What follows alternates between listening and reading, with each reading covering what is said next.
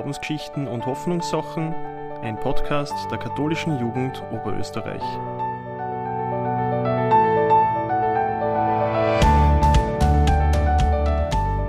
Hallo und herzlich willkommen zu Glaubensgeschichten und Hoffnungssachen, ein Podcast der katholischen Jugend Oberösterreich zu verschiedenen Glaubens- und Hoffnungsthemen. In dieser Folge geht es um das Wort und irgendwie auch um Sprache. Im Prolog also der Einleitung zum Johannesevangelium, spielt das Wort eine ganz besondere Rolle. Wir sprechen heute mit einem Theologen, mit einer Poetry Slammerin und einem Songwriter über die Macht von Wörtern und wie diese verstanden werden können. Dominik, wer bist du und was reizt dich an der Theologie? Ja, danke für die Einladung. Mein Name ist Dominik Stockinger. Ich arbeite an der Katholischen Privatuniversität in Linz, bin dort am Institut für Bibelwissenschaft des Alten und Neuen Testaments und zugleich nur als Pastoralassistent in der Pfarre Linz St. Magdalena tätig. Was mir an der Theologie fasziniert, ist einfach das kritische Nachdenken über Kirche und Gesellschaft, aber auch über Wissenschaft und deren Theorien, die dort Verwendung finden und auch über das Reden von Gott mit Bildern der Welt. Das ist so ein Spezialthema von mir. Dankeschön. Neben Dominik sitzt die Elena. Stell dir du bitte einmal kurz vor und erzähl uns, wie du äh, zum Texte schreiben kommst. Ich bin als Elena Maja ungefähr seit zwei Jahren Poetry Slammerin.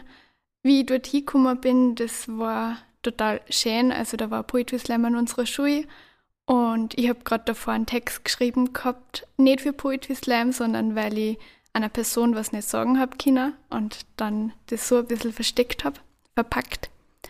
Und dann habe ich zum ersten Mal an dem Tag meiner Freundin den Text erzählt und die hat dann gesagt, hey, du trittst auf und hat mir da dann dazu geschrieben und so. Und so bin ich da eingefallen. Und der dritte im Bunde ist der Christopher. Wer bist du? Was hat dich zur Musik äh, und auch zum Songwriting gebracht? Christopher Kpetzen ist mein Name. Ähm, und Musik ist, glaube ich, in meinem Leben, seit ich auf der Welt bin, wahrscheinlich davor schon im Mammerbauch.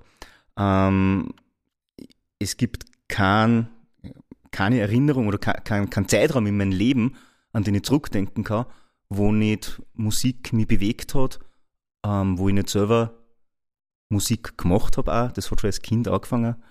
Ähm, genau.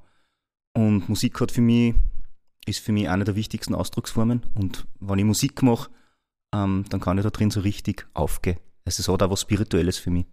Schön, dass ihr Dreiheit echt Zeit nehmt, äh, mit mir das Gespräch zu führen.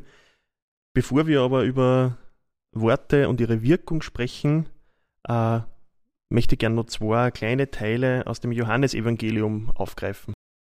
Im Anfang war das Wort, und das Wort war bei Gott, und das Wort war Gott.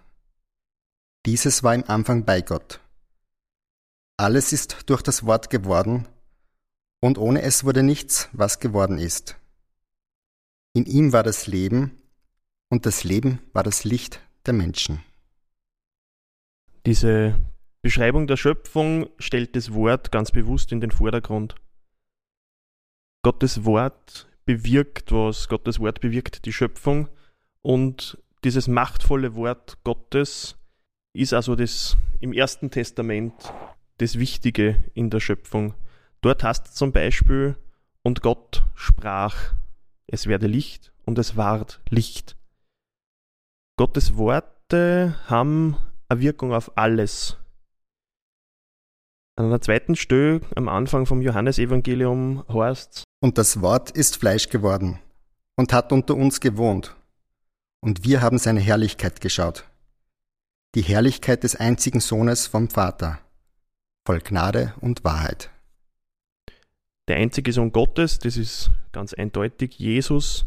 Und warum das Wort in der Bibel so eine wichtige Rolle spielt, werden wir vielleicht heute auch noch klären. In Genesis 1, also auf den ersten Seiten der Bibel, geht es schon darum, dass Gott etwas mit Worten erschafft. Dominik, du als Theologe Warum ist das Wort gerade am Beginn der Schöpfung so bedeutend? Ja, die Bibel, die beginnt mit Erzählungen über den Anfang der Welt und den Anfang des Lebens überhaupt. Die Erzählungen auf den ersten Seiten einer Bibel, so wie du das anmoderiert hast, die werden auch Urgeschichten genannt. Das bedeutet, sie erzählen nicht von einer historischen Zeit, von Ereignissen, die einmal passiert sind und jetzt zur Vergangenheit gehören, sondern die Texte wollen erzählerisch darstellen, was die Welt zutiefst prägt, seit es sie gibt und solange es sie geben wird. Und die Texte, die über so ein Urgeschehen berichten, nennt man auch Mythos. Es geht diesen Texten also nicht um eine wissenschaftliche Theorie über die Art und Zeit der Entstehung der Welt, sondern um das Wesen und den Sinn überhaupt. Der ursprüngliche Sitz im Leben dieser Geschichten, das ist die ambivalente Wahrnehmung der Welt. Also die Welt wird einerseits wahrgenommen als lebensförderlich und schön und andererseits aber auch als bedrohlich, bedroht und rätselhaft. Das heißt, es sind Erzählungen des Staunens und der bleibenden Zuwendung Gottes zu uns Menschen, der seiner Welt eben den Anfang gesetzt hat. Und dieser Anfang wird eben gesetzt mit dem Motiv ähm, Schöpfung durch das Wort. Die erste Schöpfungsgeschichte in der Bibel wird klassisch mit dem Thema Wort Gottes deswegen in Verbindung gebracht. Umso mehr erstaunt es, dass in diesem Text, wenn man genau hinschaut, kein Nomen vorkommt, wo, wo Wort drinnen steckt. Also kein, kein Wort mit der Bedeutung Wort. Was aber unüberhörbar bei diesen Erzählungen auffällt, ist, ähm, sind die formelartigen Wendungen, die immer wieder auftauchen. Zum Beispiel, eh, du hast es gesagt, und Gott sprach, und es so geschah es, dann eben auch, und Gott sah, dass es gut war. Und es wurde Abend und es wurde morgen erster Tag. Das findet man, das hört man immer wieder. Und wenn man so will, dann sind die Wendungen Gott spricht und es wird Ausdruck für die performative Rede Gottes. Das ist ein Redevollzug, der bewirkt, was er sagt. Zum Beispiel, wenn wir den Satz sprechen, ich verzeihe dir, dann ist dieser Satz, wenn er ehrlich ausgesprochen wird, dann übt er eine wirklichkeitsverändernde Kraft aus. Auch das schöpferische Sprechhandeln Gottes, sein Wort kann als so eine wirksame Kraft verstanden werden. Also die Veränderung von Wirklichkeit und die Gestaltung von Wirklichkeit mit unseren Worten oder durch sprachliches Handeln. Das ist sicher definitives, ein herausragendes Merkmal von uns Menschen, dass wir die Lebensumstände, in denen wir uns vorfinden, eben verändern können. Das kann direkt passieren mittels Arbeit und Technik. Da greifen wir direkt in die Natur ein. Aber wir können das auch indirekt machen, eben mit unserer Sprache, indem wir eben in Form von Zeichensystemen, Sprache ist ja ein Zeichensystem, den Dingen Bedeutung zusprechen und ihnen eben auch auf diese Weise einen gewissen Sinn zusprechen. Das heißt, Sprache ist ein besonderes Instrument für uns Menschen, ein extrem wichtiges äh, Instrument, das uns zur Lebensbewältigung dient. Indem wir so eine Symbolwelt hervorbringen, können wir quasi kreativ und regelgeleitet, also nach den Regeln der Grammatik umgehen mit den Dingen. Und das ist im Prinzip die, die schöpferische Kraft der Sprache. Wir können damit etwas darstellen, unabhängig davon, ob es jetzt hier da ist oder nicht. Und wir können aber mit der Sprache auch sowas wie Reflexivität und Vernunft ausbilden, indem wir eben auch sprachlich abstrakt über Dinge nachdenken und jetzt, um nochmal auf die biblischen Erzählungen zurückzukommen, das Besondere an den biblischen Erzählungen ist eben, dass sie die Fragen nach dem Sinn und dem Wesen eben nicht mit so abstrakt theologisch-philosophischen Abhandlungen ähm, zu beantworten versuchen, sondern eben durch plastische und sehr konkrete und faszinierende Geschichten.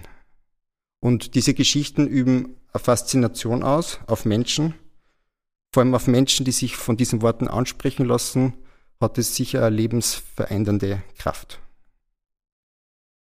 Du hast schon gesagt, in, im Ersten Testament oder in den äh, Schöpfungserzählungen kommt das Wort als solches äh, nicht vor. Aber im Zweiten Testament ist gerade bei Johannes äh, oft die Rede vom Wort. Im Griechischen äh, sagt man da Logos. Was ist denn damit gemeint und was hat das auch für eine Bedeutung? Ja, der griechische Begriff Logos, der hat ein enorm weites Bedeutungsspektrum. Ähm, dieser Begriff ist ein Verbalsubstantiv, sagt man da. Ähm, das heißt, der Begriff leitet sich ursprünglich von einem Verb ab und bei Logos ist das Grundverb Lego. Und Lego hat auch schon sehr viele Bedeutungsmöglichkeiten oder Übersetzungsmöglichkeiten. Es kann bedeuten ähm, auflesen, auslesen, erzählen, sammeln. Andererseits auch erzählen, sagen, oder sprechen. Ähm, das heißt, das Wort Lego, Lego hat nichts mit zum Beispiel dem Markenhersteller Lego zu tun. Das bedeutet, ähm, Lego bedeutet eigentlich, wenn wir jetzt vom Markenhersteller sprechen, ähm, Leg dot. Das ist ein dänisches Sprichwort, eigentlich ein Wunsch, das heißt Spielgut.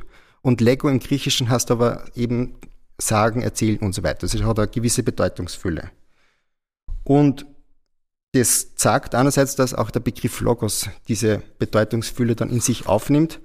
Und wenn man Logos und seine Bedeutungen anschaut, dann bedeutet das eben auch Sammlung, Zählung, Rechnung, Abrechnung, Rechenschaft oder eben auch Wort, Spruch, Behauptung, Rede, dann Erzählung, dann Ursache, auch Vernunft und so weiter. Also da gibt es ganz viele verschiedene Bedeutungsmöglichkeiten.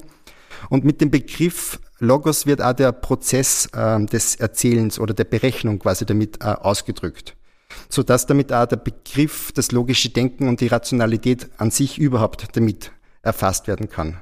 Und in ganz umfassenden Sinn das vernünftige Prinzip des Universums überhaupt. Das heißt, aufgrund der enormen Bedeutungsfülle des Wortes Logos ist es irgendwie auch logisch, dass das Wort häufig vorkommt, wie du das schon gesagt hast. Zum Beispiel in der Septuaginta, das ist die griechische Übersetzung des Alten Testaments, da taucht der Begriff über 1000 Mal auf und im Neuen Testament findet man den Begriff eben über 300 Mal. Und jetzt kommt nur Besonderheit dazu. Der Begriff hat in der griechischen Philosophie und dann auch in der hellenistisch-jüdischen Theologie eine ganz besonders aufgeladene Bedeutungs- und Diskursgeschichte bekommen. Ähm, so wird mit Logos auch göttliche Person bezeichnet die den tiefen Graben zwischen den jenseitigen, transzendenten Gott und eben der diesseitigen Schöpfung äh, überbrückt.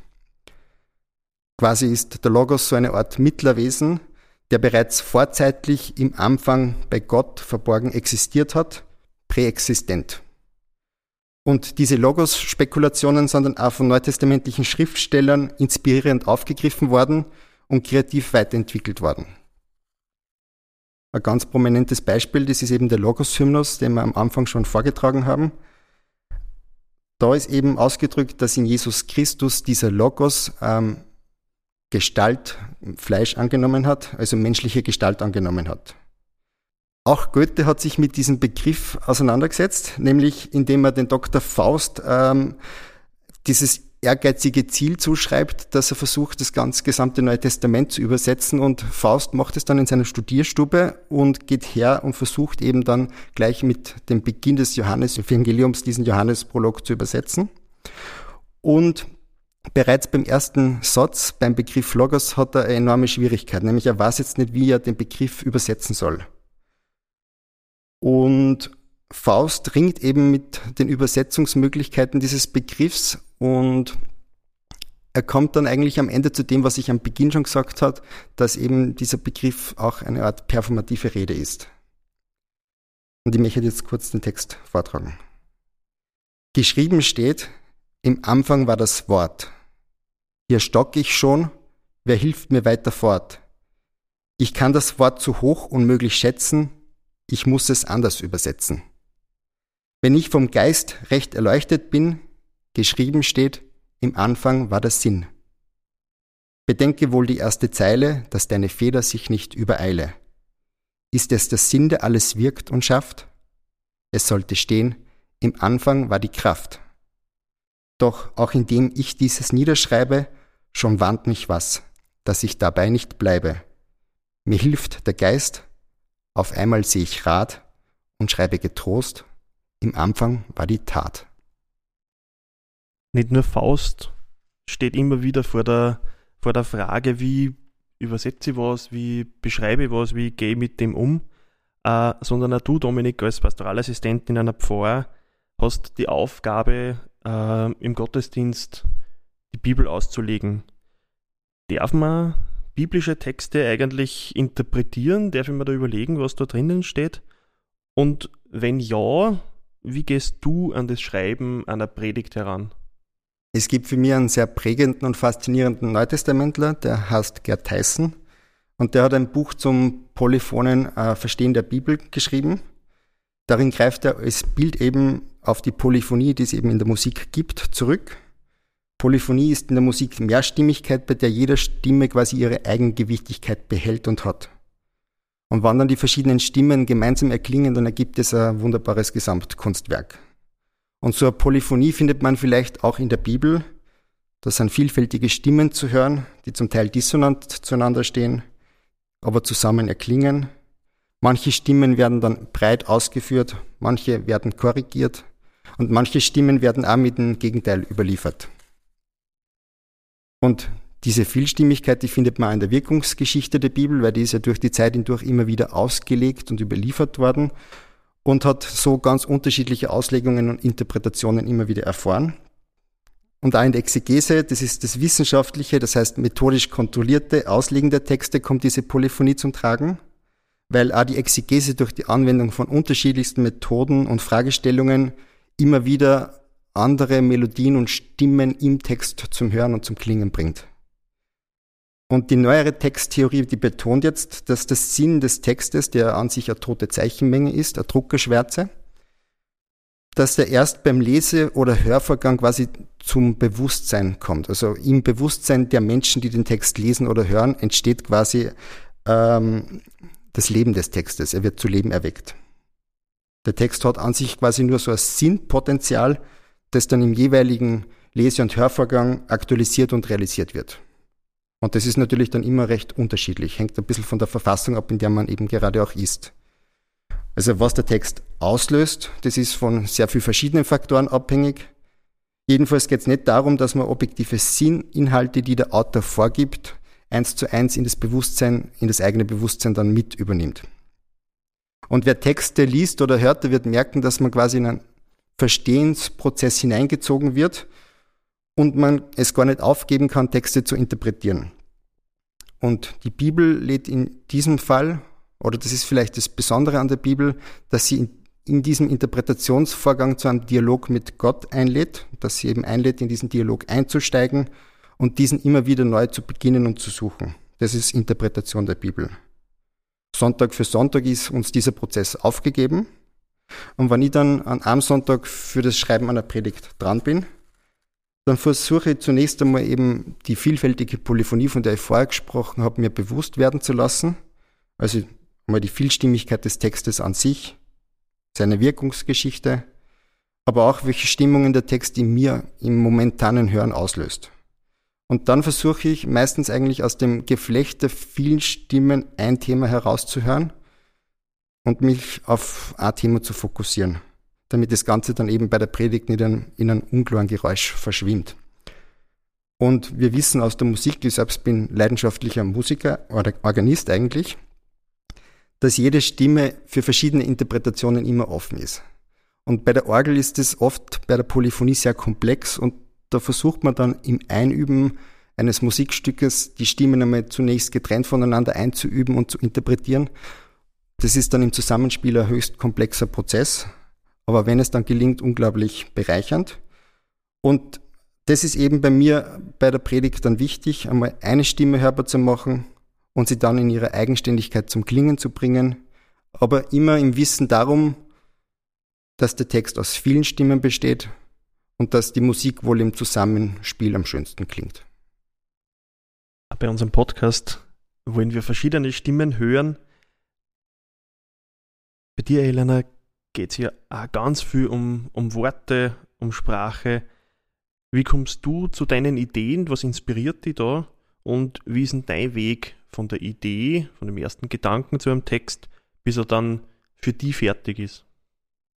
Ja, die Ideen, die kommen aus dem Alltag. Also einfach das, was mich gerade am meisten beschäftigt, ist das, wo ich am meisten irgendwas schreiben kann, was dann auch ankommen kann ich laufe dann auch wirklich durch, durch die Welt und mir kommen so, ähm, so jetzt im Alltag immer wieder irgendwelche Bilder, die mir dann auch aufschreibe und aus denen dann oft auch ein Text entsteht. Also so, so zusammenbasteln aus dem, was gerade, ähm, was ich sagen möchte vielleicht oder was mich gerade voll beschäftigt und das, was ich auch so an Bilder ein bisschen gesammelt habe oder so.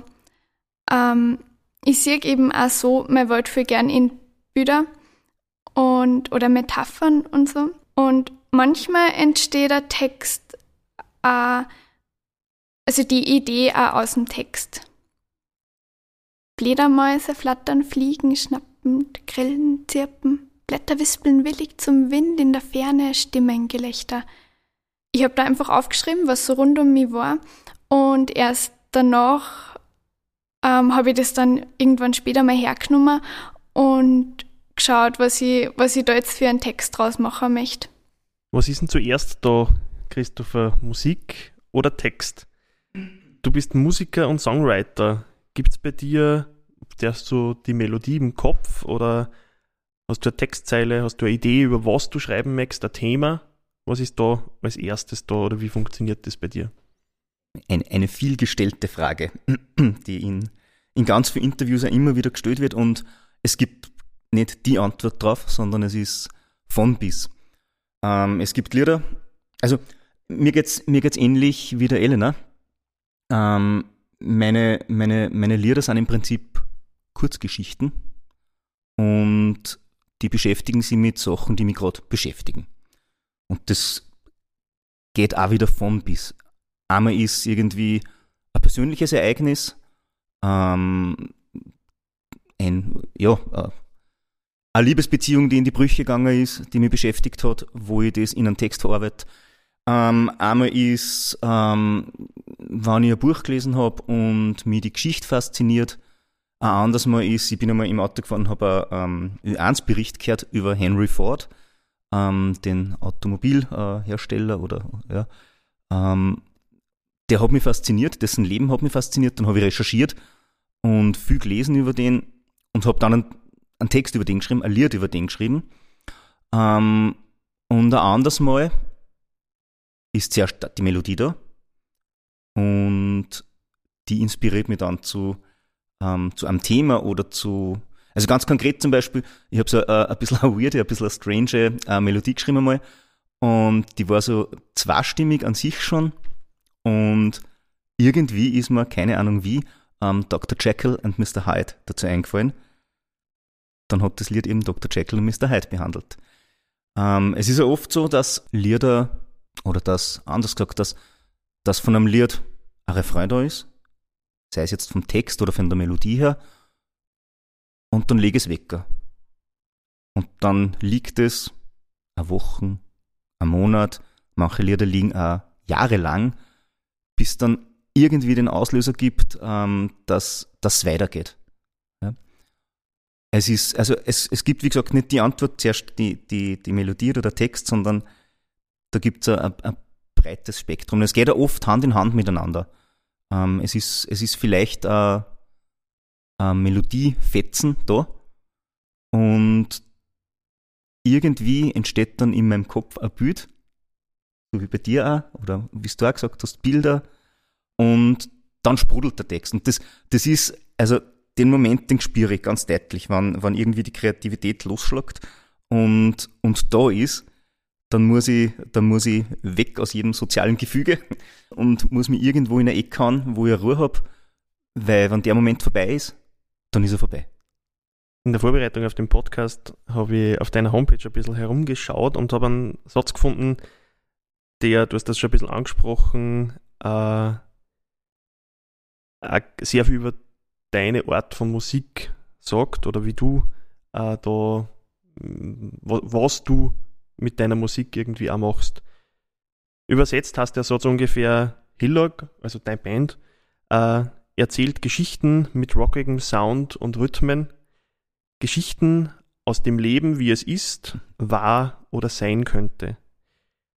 Daher die Frage, wie wichtig sind dir die Wörter, die du in deinen Liedern verwendest, beziehungsweise wie wichtig ist da der Text?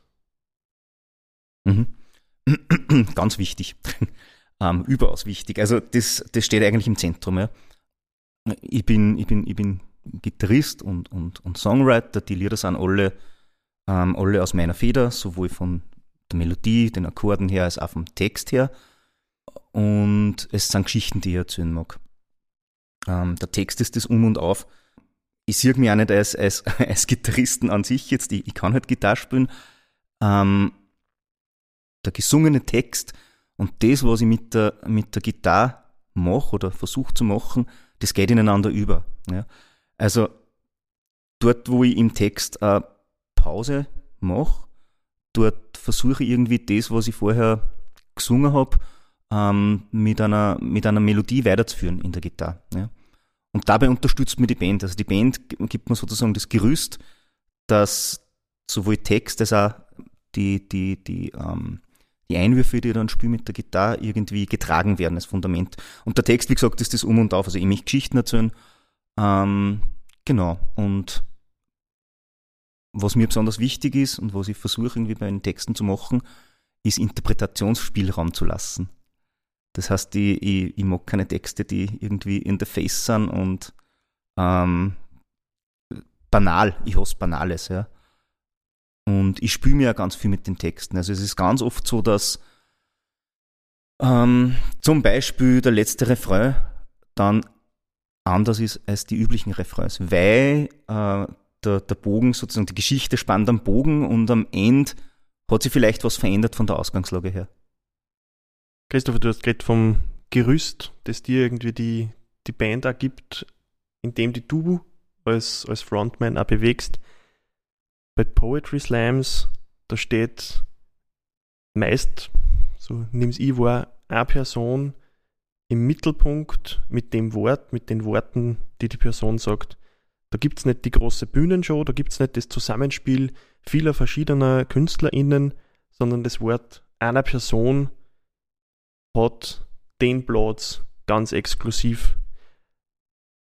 Was ist denn für die so die Bedeutung äh, der, der Worte oder deiner Worte, die du mit deinen Texten verbreitest?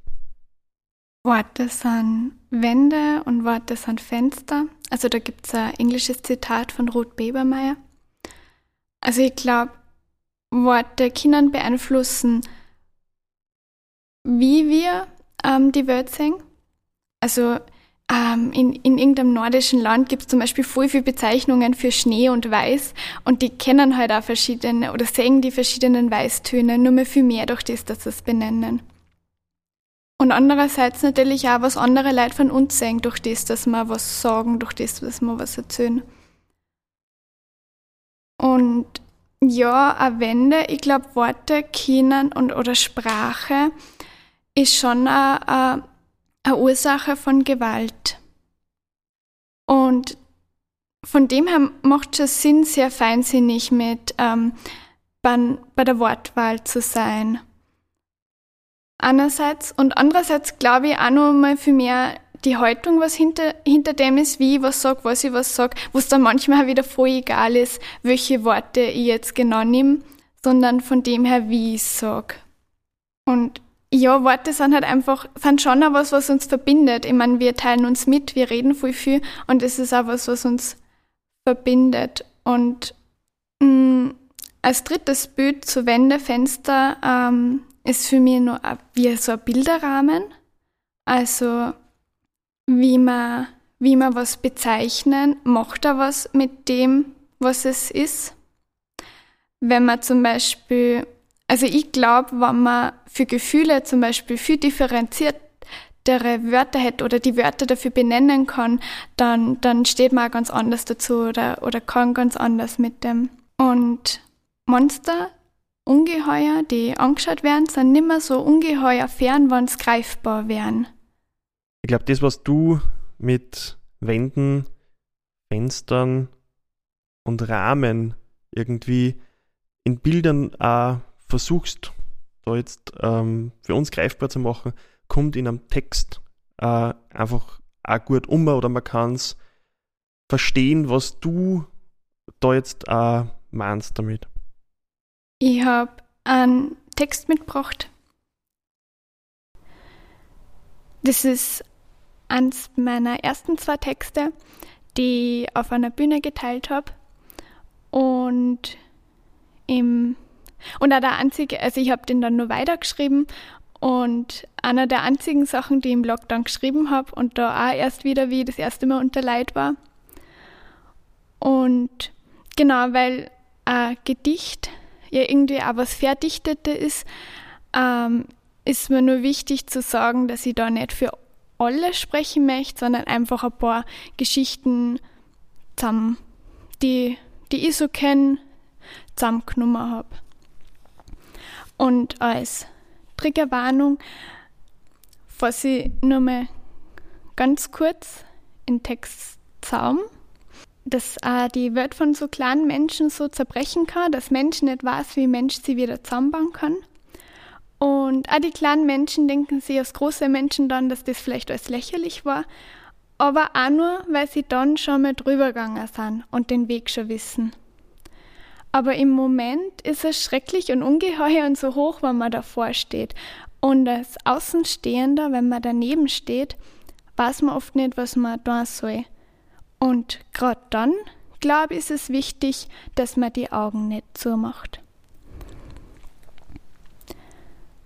Wir stehen da nebeneinander, zupfen am Gewand und reden nicht viel, weil ich nicht will, dass du's gegen die nimmst. Irgendwas verbindst, was ich gar nicht so mahn.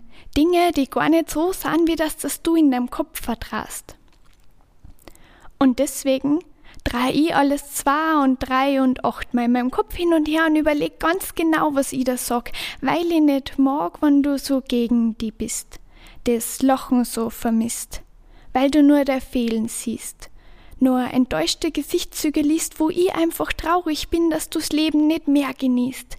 Wie ich mir wünsch, dass der gut geht, dass du wieder mal strahlst, versuch ich, dass ich die versteh und nicht untergeh in dem Versuch, dir ein Lachen aufzuzwingen. Mit deiner Kraftlosigkeit zu ringen, warum kann dir das nur nicht gelingen? Aber dass du nicht mein Rat brauchst, sondern mich, die einfach da ist und zuhört und das gern tut und sagt, wenn's grad nicht passt. Weil was hilf ich da, wenn ich mich zwing dazu, dass ich deine Welt wieder in Ordnung bring? Und es dann wieder nur so kommt, das wärst du ein Problem oder, Nas oder Last, weil na, das bist du nicht. Du sagst, du wünschst dir, dass ich deine zerstörte Welt ansehe, für mehr als das ist Zaumrahmen. Dass ich der Hand nehme und die in Arm für mehr als dass ich die irgendwie aufzah. Du sagst, dass du die manchmal am Boden legst, weil dann mehr Körperfläche von irgendwas berührt wirst und wenn du stehst, sind's nur deine Füße, die was gespüren. Du sagst, dass manchmal reicht, wenn ich die ganz fest heißt, so dass du spürst, dass ich da bin und dass du mir wichtig bist, weil's nie beim Herz ankommt, wenn ich dir dies nur sag. Und du sagst, dass du eigentlich von alleine warst, wie du aufstehen und weitergehen kannst, nur da manchmal die Energie dazu führt. Bis du merkst, wie besonders du für manche Menschen bist. Und dass für die schon einen Unterschied macht, ob du die hingebst oder die bewegst auch wenn es für dich gerade keinen Unterschied macht, weil du nicht weißt, was du brauchst, überhaupt in welche Richtung hingehen sollst und nicht mehr weißt, was du nur tun kannst, um zu dem zu kommen, was der Welt endlich wieder besser macht. Aber um das herauszufinden, sag ich da, das geht nur, wenn du dich bewegst, aufstehst, der Stickel gehst, mit Leid redst.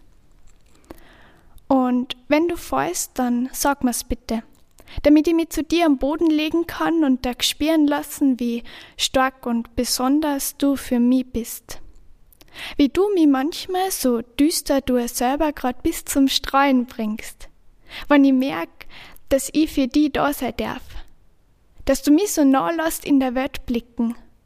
Dass ich besonders für die bin. Auch wenn ich manchmal nicht weiß, wie ich dir helfen kann und dann nur das Falsche sag. Aber zumindest nicht aufhören, mit dir zu reden, die nicht aufgib, sagst du. Wir stehen dann nebeneinander und ich versuche, dass ich die verstehe. Seh, was in deiner Welt, in deinem Kopf so vor sich geht, wie es da geht da drin, wie der Hirn funktioniert und warum du denn nicht spürst, wenn der Leid sagen, wie schön du du bist was da zwischen dem Kopf und dem Herz steckt, dass die Gedanken nicht weitergeben werden an die Pumpe, die Liebe und Mut in den ganzen Körper verstrahlen sollte. Um alle Körperzellen mit der Wärme zu versorgen, die sie zum Bewegen brauchen. Aber das alles ist verdammt nur mal nicht einfach und schon gar nicht eh recht wurscht, weil ich fürchte, die zu verlieren oder mich in derer Angst, die hab die dazu gebracht, dass du professionelle Hilfe annimmst. Und das ist auch wer, der da ganz viel weiterhilft und die bewahrt davor, ganz aufzugeben. Und ja, es tut da gut. Aber dem im Prinzip recht egal ist, ob das du bist oder wer ganz anderer da sitzt, sagst du. Du bist schon froh, dass du mich hast, sagst du. Weil für der Therapeutin brauchst nicht leben und für mich überlegst das. Und für dich selber, na ja, das braucht vielleicht nur Zeit. Irgendwann dann. Wir zupfen am Gewand und reden nicht viel. Es ist nicht einfach mit dir. Und na, du musst nicht einfach sein. Wann bin ich und er und sie schon einfach? Mensch, ich hab die trotzdem und grad deswegen voll gern und hör da gern zu. Das ist nicht einfach, sagst du. Komm, erzähl, was in dir grad passiert. Erzähl, was du, du wünschst, weil sonst weiß ich's nicht und interpretier. Ich denk, Gedanken aufzuhören, sondern Gedanken nicht dazuzugehören. Ich denk, das Leben aufgeben ist ein Streben nach all dem, was gekonnt ignoriert, in der Angst verliert, Angst zu verlieren. Ich glaube, Gedanken aufzuhören, soll man vor allem einfach zuhören und nachfragen. Weil Ungeheuer, die angeschaut werden, sind nimmer so ungeheuer fern, wenn's greifbar wären. Also red mit mir und red mal drüber. Aber wenn ich mich mal nicht fragen trau. Ich hör dazu, ich hab die gern.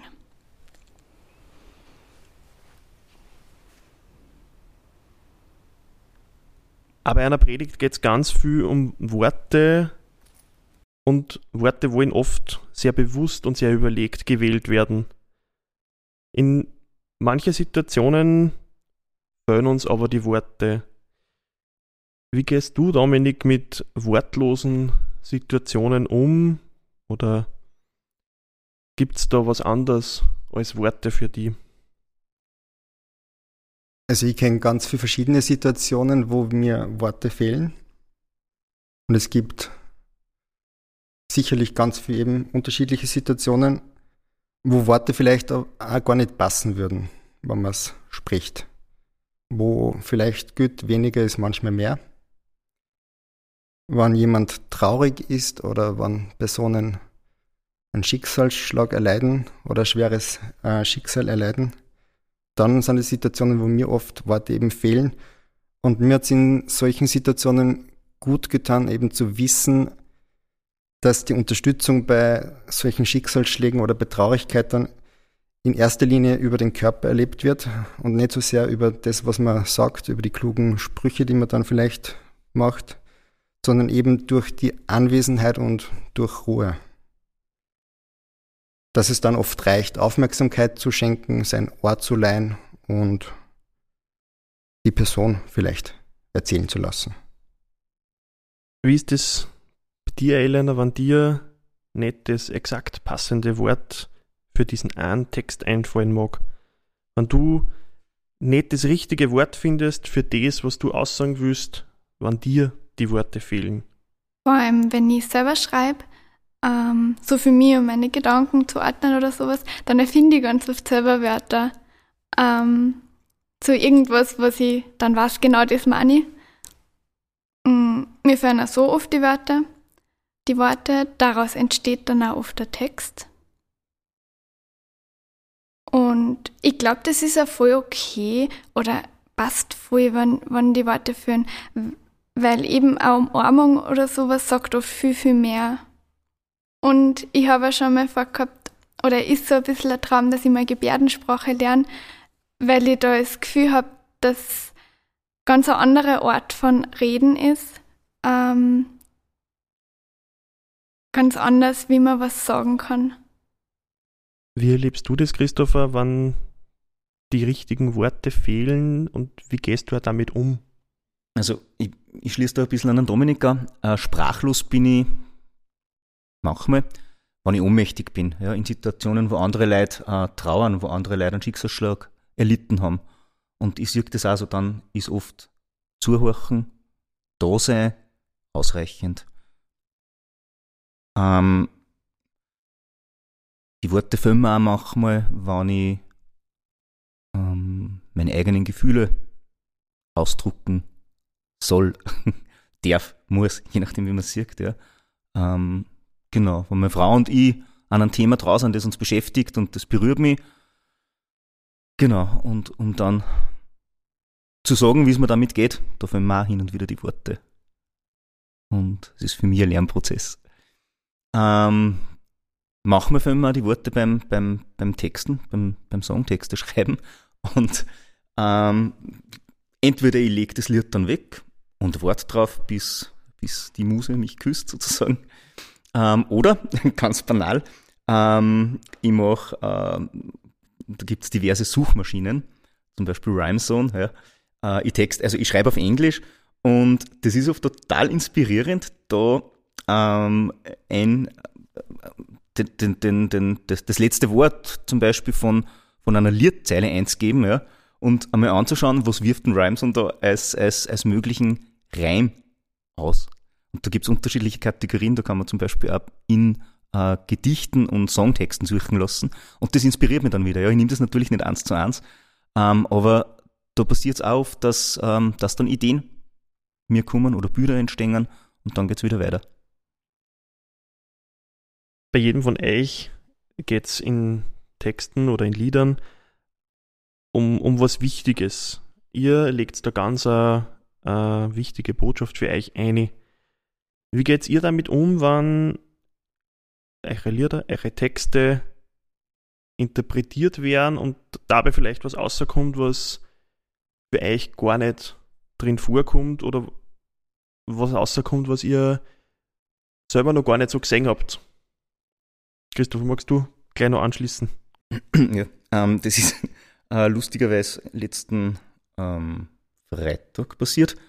Da haben wir einen Gig gespielt in Salzburg da waren relativ wenig Leute, das heißt, ähm, wir haben recht dezent gespielt von der Lautstärke her und somit war der Text verständlicher. Das ist beim Live-Spielen oft schwierig, den Text zu verstehen. Gerade wenn man irgendwie, wenn drei E-Gitarren, ein Schlagzeug und ein E-Bass drüber fahren noch.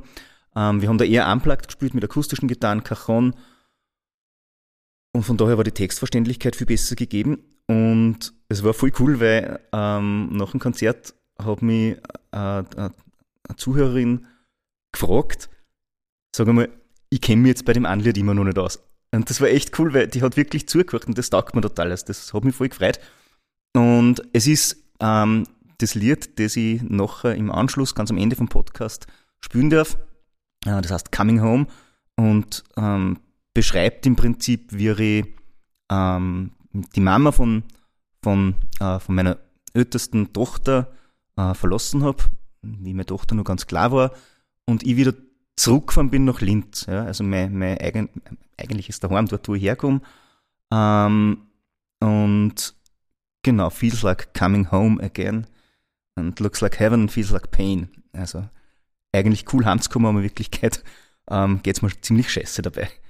Und ganz am Ende, in der letzten Strophen, dreht sich das ganze Geschehen und, und ich sing, schreibe von, äh, von einer Wohnung, wo ich aufwache, neben einer Frau, ähm, mit einem Kinderbett und der letzte Refrain ist auch anders. Da geht es dann darum, dass sie im Endeffekt das, das Blatt wenden kann und die Geschichte dann doch gut ausgeht, was, was auch passiert ist. Und die, ähm, die Frau, mit der ich da geredet habe, hat glaubt, ich bin dann wieder zurückgefahren. Ja? Ähm, und das war aber eigentlich gar nicht gemeint. Ja? Genau. Ähm, wie geht's mir dabei? Ich, ich finde es cool, wenn es mehrere Interpretationsmöglichkeiten gibt. Und ich finde es nur mehr spannend, damit die Leute dann drüber reden können. Genau. Wie geht es denn dir, Elena, wenn Leute deine Texte interpretieren und da vielleicht auch was anderes außerlesen? Ich finde das voll schön. Am liebsten würde ich am Schluss immer hergehen und alle Leute fragen, was sie jetzt da eigentlich so, also was sie jetzt überhaupt gehört haben. Manchmal kommt da wer und erzählt mir dann was, ja, wie du das und das gesagt hast. Und ist dann immer voll lustig, weil oft, wie jemand die Geschichte hört, ist gar nicht das, was ich, also ich würde das jetzt gar nicht damit verbinden oder das war gar nicht das, was ich gesagt habe. Gerade bei sensiblen Themen fürchte ich mich manchmal aber auch, dass es anders interpretiert wird. Gerade wenn ich jetzt mit einem Text zum ersten Mal auf die Bühne gehe, wo ich mir dann nicht sicher bin, wird das eh nicht falsch verstanden. Und gerade weil, wenn ich da, wenn ich da stehe mit einem Text, dann stehe ich ja auch zu dem.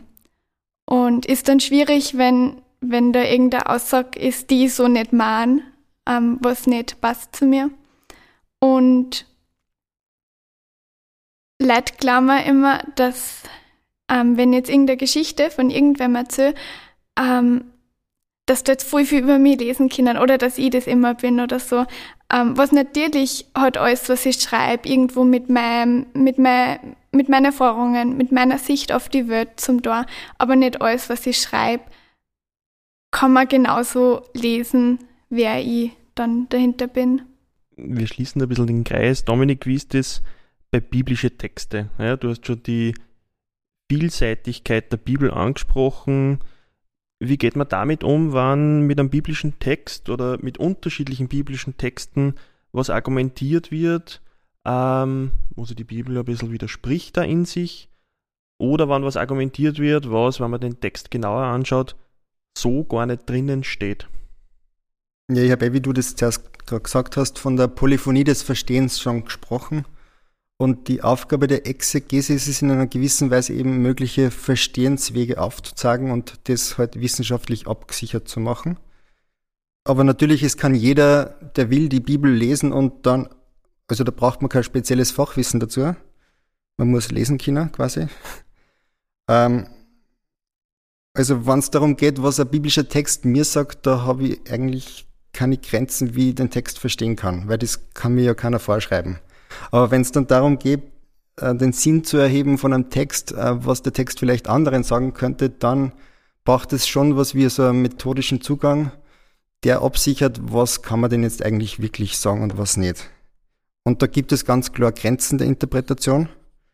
Das ist wie beim Fußballspiel. Wenn ich alleine Fußball spiele, dann kann ich mit dem Ball machen, was ich will. Ich kann überall hinlaufen, dort herumspielen. Aber sobald ich mit anderen im Team spiele oder mit anderen gegen andere spielt, dann braucht es irgendwie sowas wie Grenzen innerhalb des Spielfelds, wo man eben dann spielt. Und falls dann der Ball eben ins Ausgeht, dann ist eben kein Spiel mehr möglich. Und es braucht dann, wenn trotzdem weiter gespielt wird, einen Schiedsrichter, der sagt, okay, jetzt ist das Spiel unterbrochen.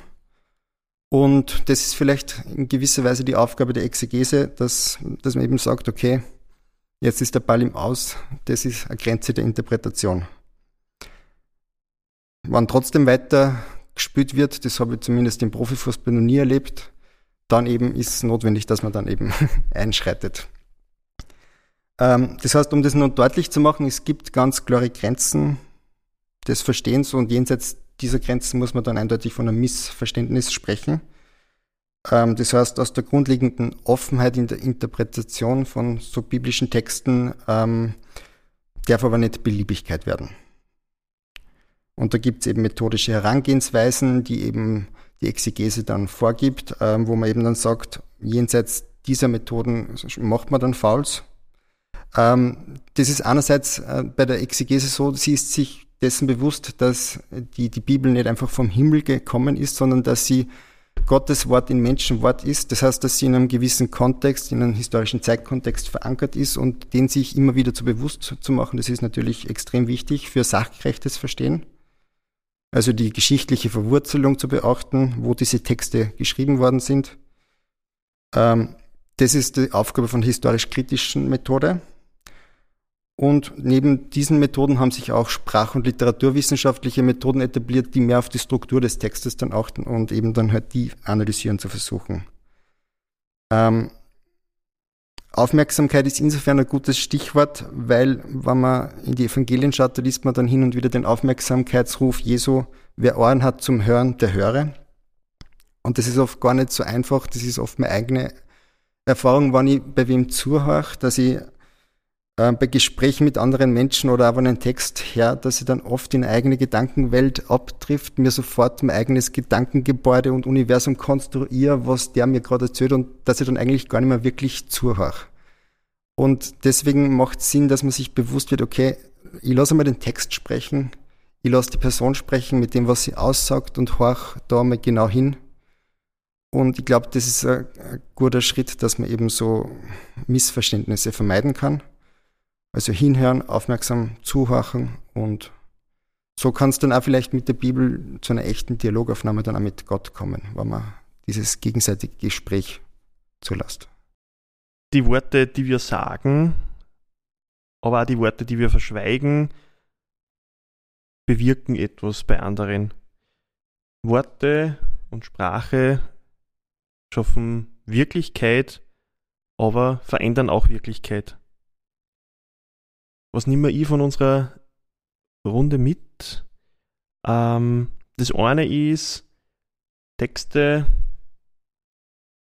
Worte, die wir verwenden, die wir äh, jemandem geben, in einem Gespräch, in einem Song, in einem Text, äh, werden vom anderen gehört, so wie der die oder die Person das hören möchte und verändern und inspirieren diese Person.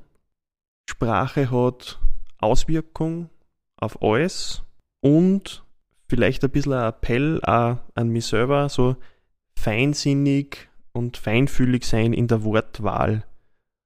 Oft ist weniger mehr. Christopher, neben dir liegt schon die Gitarre bereit. Wir freuen uns jetzt auf eines deiner Musikstücke. Bedanke mich gleich bei euch fürs Gespräch. Danke, dass ihr gekommen seid. Danke an unsere Zuhörerinnen. Das war Glaubensgeschichten und Hoffnungssachen.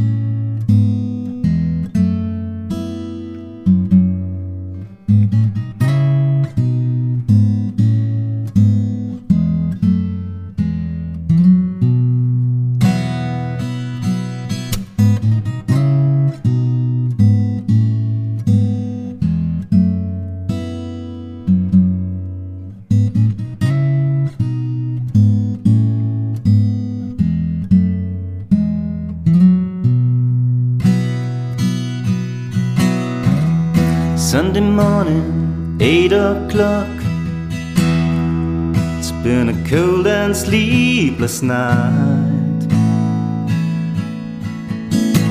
His things are packed, he's ready to go. And Just one last goodbye. He takes his bag of sorrow and thinking of tomorrow, leaving his love.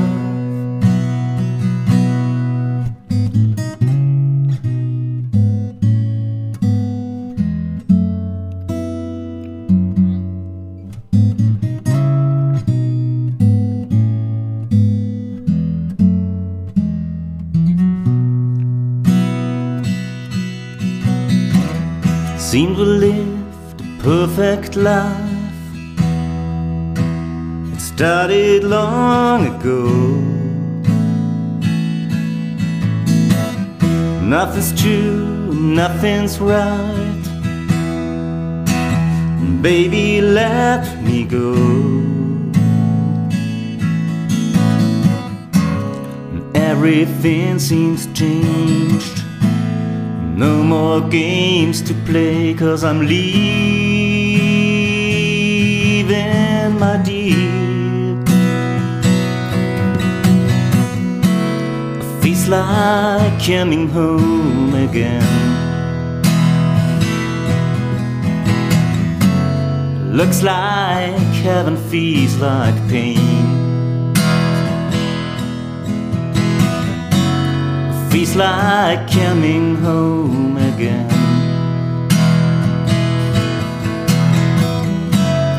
Things will never be the same.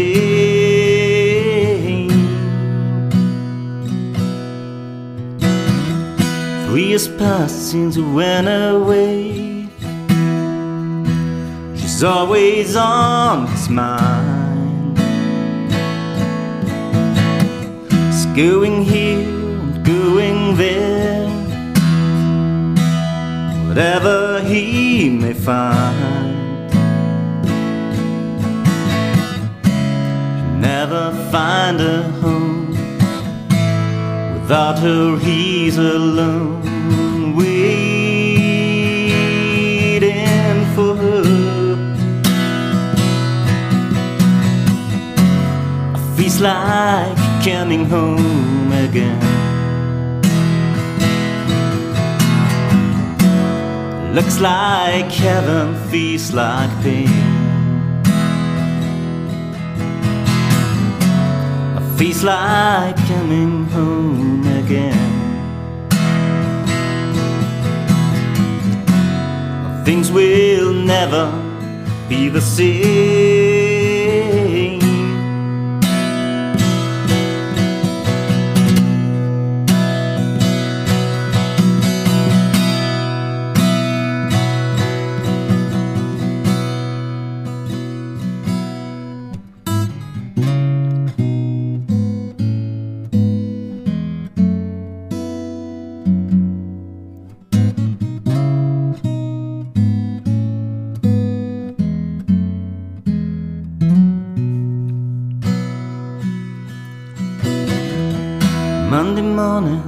Six o'clock. I wake up by your side. Walk through the flat, see the baby's bed.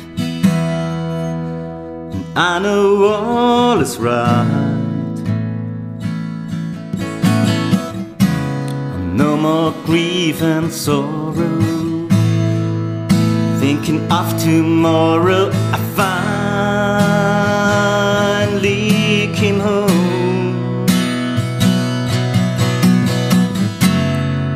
like coming home again. No more sorrow, no more pain. Feels like coming home again. There's always sunshine after rain. Feels like coming home again. No more sorrow, no more pain. It feels like coming home again. There's always sunshine after rain.